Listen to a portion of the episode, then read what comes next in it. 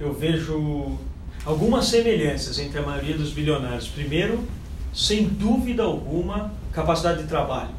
Eu não vejo nenhum deles com uma condição de preguiça, de não querer realizar aquilo que ele se propôs. Então, o trabalho eu acho que é peça número um. Acredito eu que o trabalho seja a única variável da equação que você controla.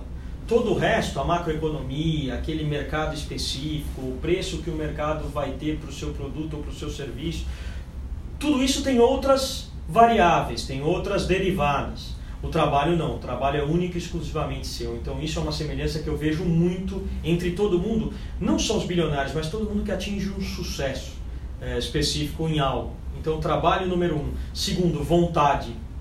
Ah, o que você consegue fazer de tirar de dentro de você energia extra, menos sono, é, até para falar, até para se comunicar, eu acho que é um elemento também comum a todos eles. E um terceiro elemento que eu vejo para formar um, um tripé, depois de trabalho e vontade, é saber exatamente o norte que está sendo perseguido.